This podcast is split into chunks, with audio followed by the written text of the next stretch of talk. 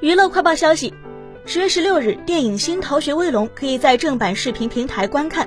虽然叫《逃学威龙》，但是这部电影跟周星驰版本的并没有关联，周星驰本人也没有出演。电影并没有在电影院上映，而是采取网播的形式。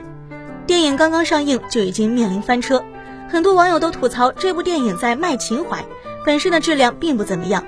同时，还有网友指出，该电影抄袭了《唐人街探案》。《追龙番外篇之十亿团长》《家有喜事》等多部影片，因此也被很多网友吐槽是缝合怪。